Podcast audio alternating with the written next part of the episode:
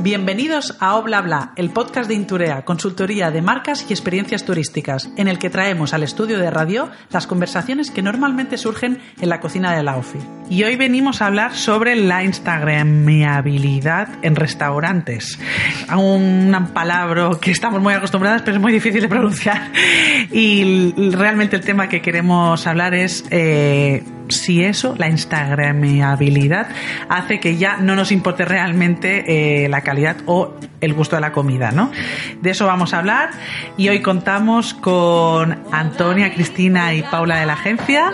Hola. Hola. Y con esto empezamos. Hola, hola,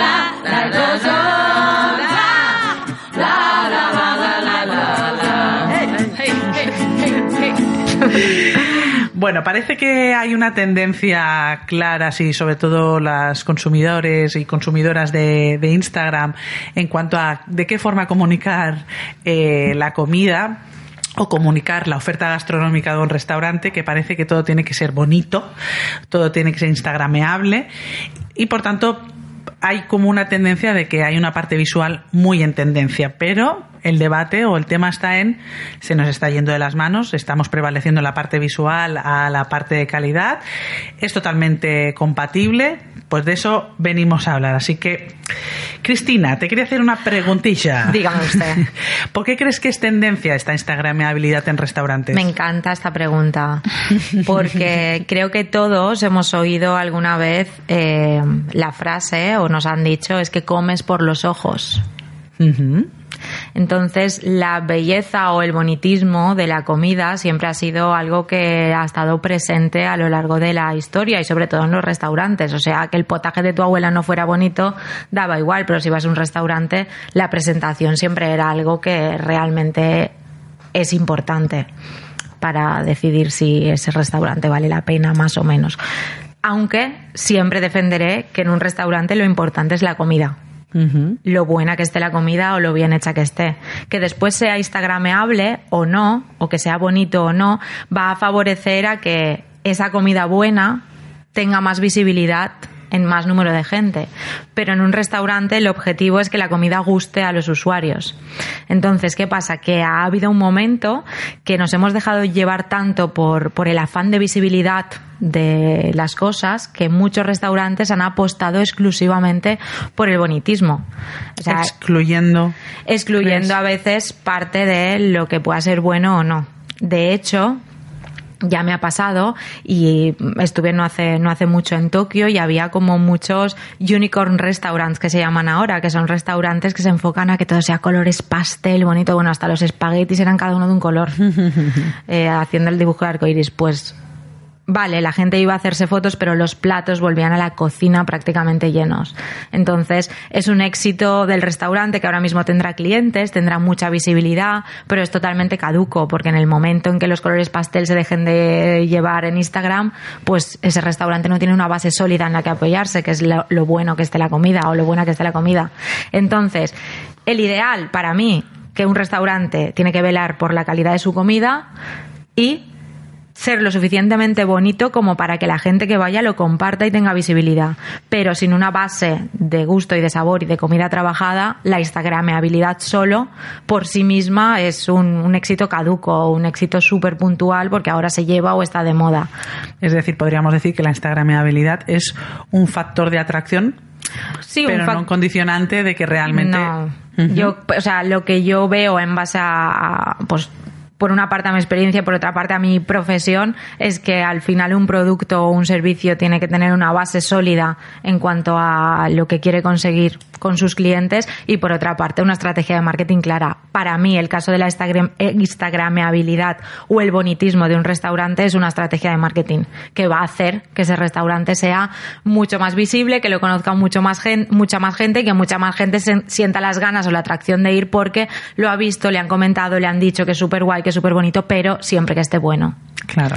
Entonces, para mí ese sería como el punto en el que posicionaría este tema en base a en base a lo que a lo que veo yo. Vamos. Es que yo creo que además eh, se está mezclando dos dos sectores que están se, op- se oponen totalmente, que es la fotografía de comida y la fotografía que se come en un restaurante. Es decir, eh, para editorial las fotos que se preparan de comida llevan un trabajo totalmente de, digamos así, como artesanal, pero no de cocinar. Se, se sustituyen ingre- ingredientes comestibles por cosas no comestibles. Para Es que de- quede bonito, ¿no? Claro, para que quede bonito en la fotografía. O sea, pero no se pueden. Luego, después de hacer la fotografía, esa comida se tira a la basura. No se puede, no se puede comer. Se sustituye, no sé, eh, helado por leche por nata por pegamento. eh, sí, o sea, los ingredientes muchas veces se cocinan en crudo también. Claro. O sea, hay, por- elementos que los tienes que poner Por en eso crudos. mucha gente anda buscando la hamburguesa que sale en los anuncios del Burger King,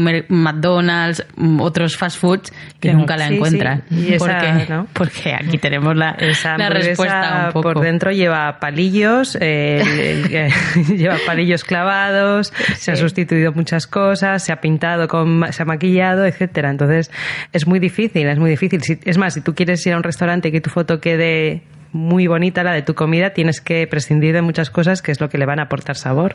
O sea, tienes que prescindir mm, de un nivel de cocinado, de alinear tu ensalada, muchas cosas realmente. Claro. Entonces, claro, es esa la lucha donde hay que conseguir el equilibrio. Claro, no generar falsas expectativas, porque luego pasa como en los hoteles, que yo quería en la habitación que acabo de ver, que está de, de- está mirando La al foto. mar, pues lo mismo para la comida, ¿no? Yo quiero esa hamburguesa, lo que tú decías ahora, Antonia, y, y realmente es una falsa expectativa, es quiero esto y me estás entregando esta basura. Esta basura.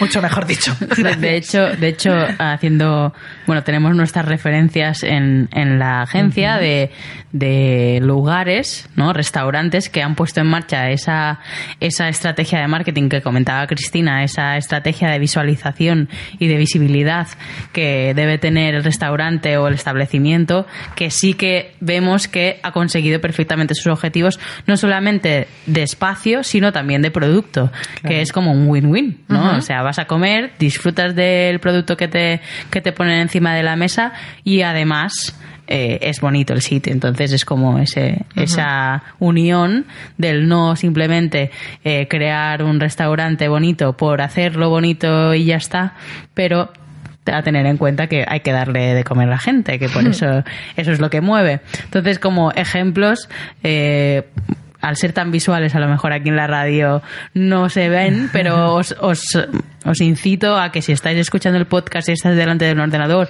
o con el móvil en la mano, que suele pasar, lo busquéis en el buscador o en Instagram o donde sea, porque la, real- la realidad está ahí, está en lo visual.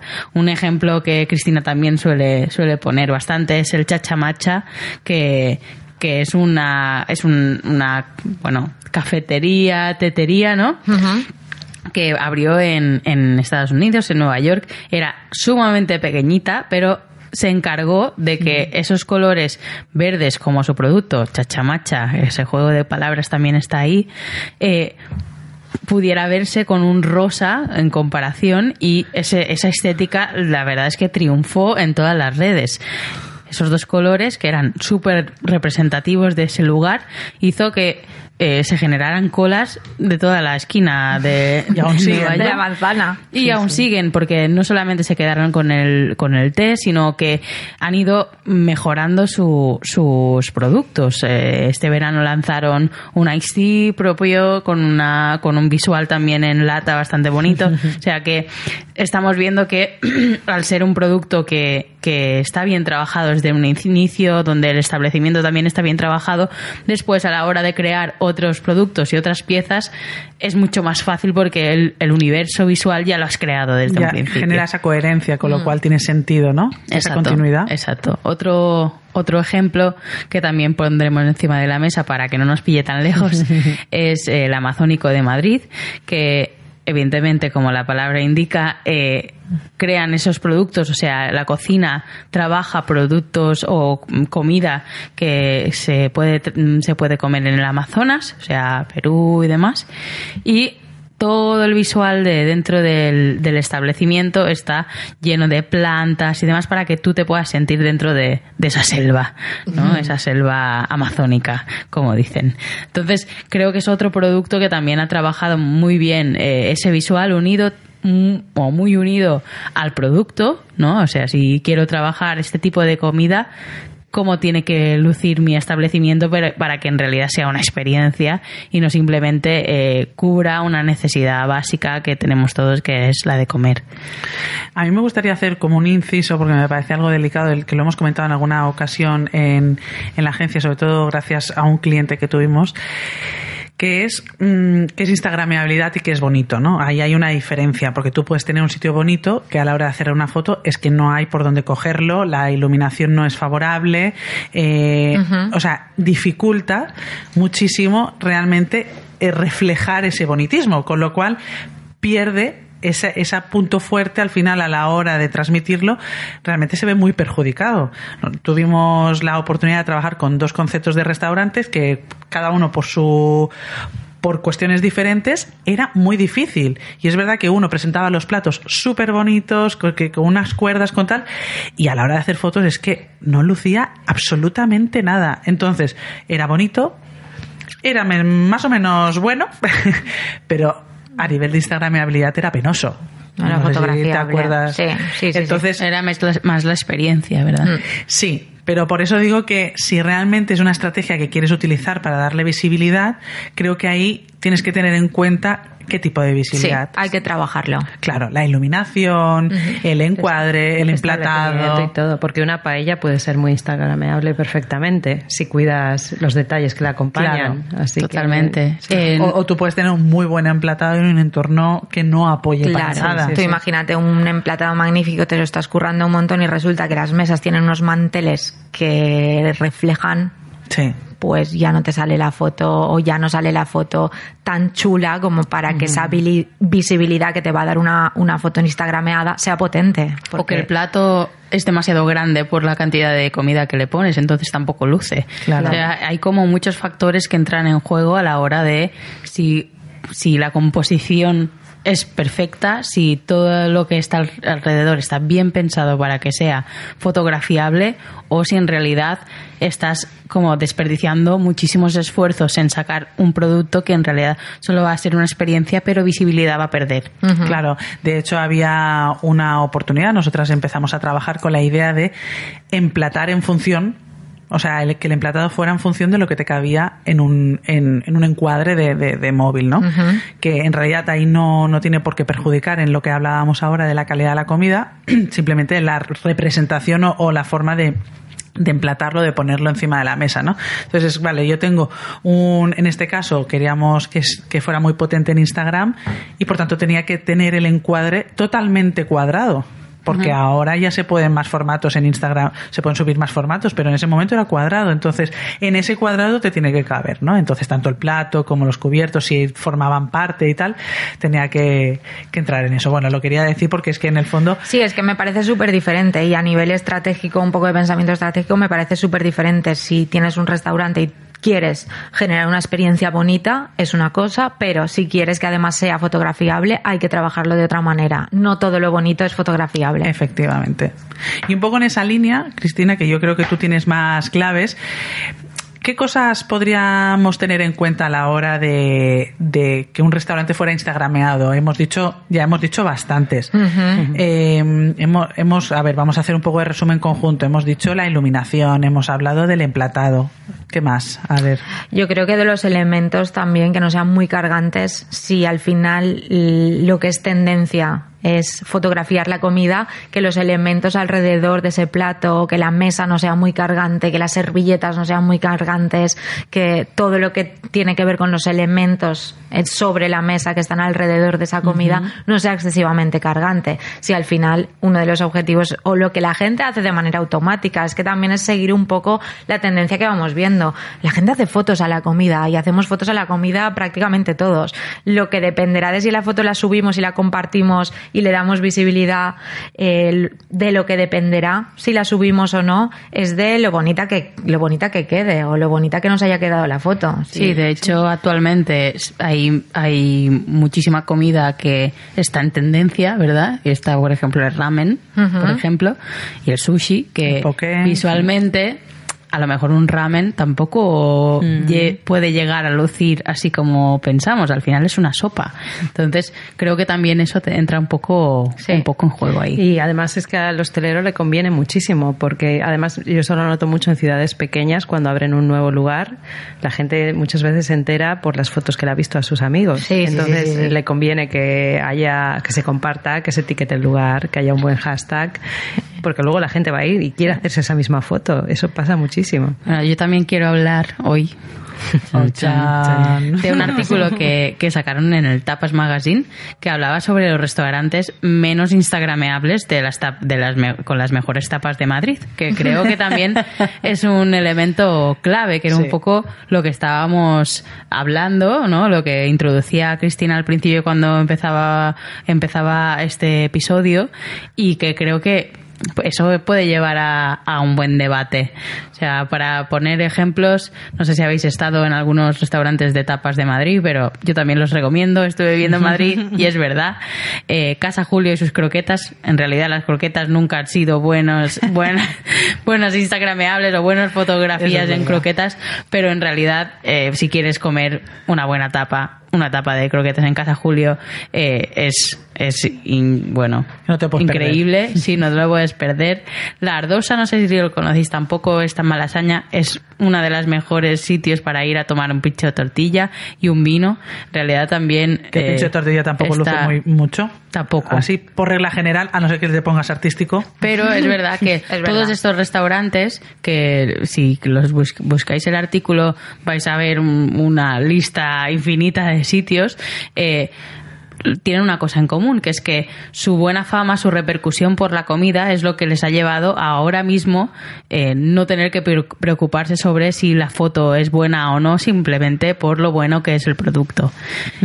Y ahí, ahí va la reflexión que Chris se me ha, se me ha adelantado un poco es- al principio, pero ¿qué, qué os importa más a vosotras? ¿La parte visual o la parte de la comida? Aunque se- sabemos perfectamente que todo el mundo va a comer. Yo creo, mira, yo voy a empezar. Yo creo que depende de, del tipo de comida, que me lo recomiende y el plan en sí. O sea, al final es, si nos vamos nosotras ahora y decimos, conozco un sitio súper bueno y vamos y eso es una garantía, no me va a fijar en la estética. Otra cosa es que yo esté descubriendo, que me inspire, que lo que decíamos antes, que realmente me genera un poder de atracción diferente por otros medios, ahí sí que la parte visual para mí juega más, más ¿no? O sea, la, la parte no estética, diríamos, me, me dejó recomendar más por una buena recomendación o por una guía o por lo que sea, conforme a alguien que ya ha ido, ¿no? Pero si yo no he ido, a lo mejor me dejaré lle- llevar más por el criterio visual, porque de otra forma no tengo forma de constatar un sitio de croquetas buenas. Tampoco lo busco así. Esto es en mi caso, no sé vosotras qué Es opináis. una experiencia, al final vamos por vivir una experiencia, vayas donde vayas, cuando comes fuera. Entonces puedes ir por cualquier motivo a veces, no es solo por tener hambre. Y realmente es así, no es solo por tener hambre, vas a un restaurante, vas por vivir una experiencia. Y sí que necesitas que algo te satisfaga, tiene, puede ser cualquier cosa. Si es instagrameable, perfecto, pero bueno, tiene que haber algo más. Pero también si es en un sitio popular y demás, vas a, vas a encontrar que es instagrameable a su manera. O sea, algo vas a, Vas vas a fotografiar y vas a disfrutar. Yo ya hago fotos de comida, pero no importa realmente. eh, La comida en sí. la, com- la comida en sí o lo instagrameable que sea. Ya veo luego dónde la distribuyo, la fotografía, dónde la comparto, pero sí Claro. que... Sí que... o sea, es, es así, vamos.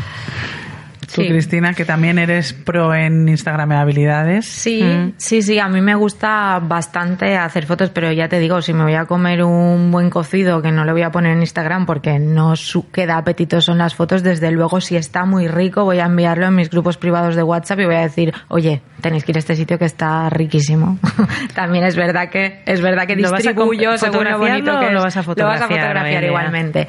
Pero bueno, en base a esto que decíamos, que decía Antonia, de los sitios buenos que no necesariamente son instagrameables, ni las croquetas, ni el pincho de tortilla, es verdad que remitiendo un poco a, a lo que decíamos al principio, pues justamente eso, al final un restaurante lo que quiere es ofrecer comida y ofrecer comida que al menos esté rica.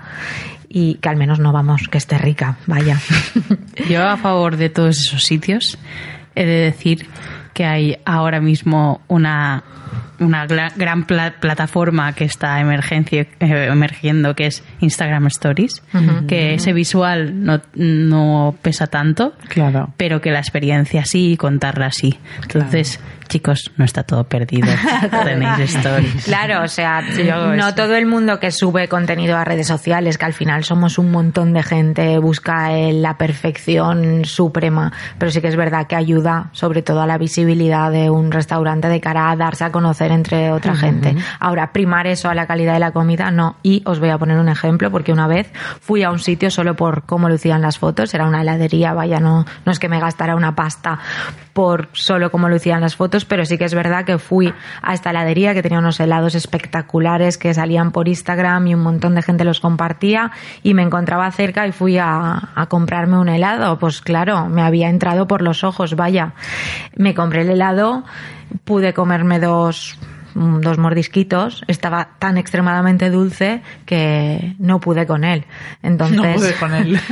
eh, Él pudo No, conmigo. Sí. no descartemos que, a ver, son ne- hay muchos negocios que son mm, de una Entonces sola visita. me di cuenta, exactamente, me di cuenta pues que era un negocio exclusivamente basado en el bonitismo y en la fotografiabilidad de ese helado y es como decía antes, pues bueno, pues tiene fecha de caducidad porque no tendrá clientes fidelizados nunca, a no ser que a alguien le guste el azúcar, le guste el azúcar puro a cucharadas, vaya. Pero es lo que dice Paula, yo creo que hay negocios que están planteados. Sí, forma. tienen su, tienen su ahora, fecha de sí. caducidad porque es ahora que funciona, estaba lleno, la realidad es que estaba lleno, que había mucha gente esperando, que había mucha gente comprando helados, pero bueno, las papeleras de alrededor del establecimiento también estaban llenas de los propios helados. Guau. Vaya, pero bueno, la foto está en mi Instagram, ¿eh? si alguien la quiere ver, que por allí. Instagrameable, No existe lo la mala publicidad. Cristina Blasco barra baja, ¿no? ¡Eh! Esa. ¡Ea! Pues muy bien, chicas. Yo creo que le hemos dado un repaso a, un poco a anteponer o contraponer o, o como lo queráis ver lo que es el bonitismo, la instagramabilidad versus o junto con la calidad de la comida. Aquí podríamos añadir, creo que hay más factores como el servicio, la decoración y demás, porque es un- una es gran parte de la experiencia también el servicio, que aquí en Mallorca podríamos hablar bastante, que es bastante deficiente comparado con la península, pero creo que estamos de acuerdo en que al final la parte instagramable nunca tiene que prevalecer de forma única a lo que es la calidad de la comida, a lo que es el- la oferta gastronómica. Es una estrategia de marketing más que la puedes utilizar, que la puedes fortalecer teniendo en cuenta realmente ser consecuente y ser coherente con todo lo que eso implica, pero que no nos olvidemos que al final la gente lo que viene es a comer y si no asume las consecuencias, como decía ahora Paula, de una vez y no más, pero a lo mejor es lo que te va bien porque estás en un sitio que está no para de pasar gente turistas o gente que a raudales y ya te va bien que te vengan una vez y has hecho tu venta, ¿no? Entonces yo me quedaría un poco con este resumen. Cualquier cosa, idea, sugerencia, debate que podáis tener al respecto, nos encantará leeros. Eh, os animo que nos sigáis en nuestras redes sociales y nos escuchamos en el siguiente episodio. Muy bien. Vale. hasta la próxima. Adiós. Chao, chao.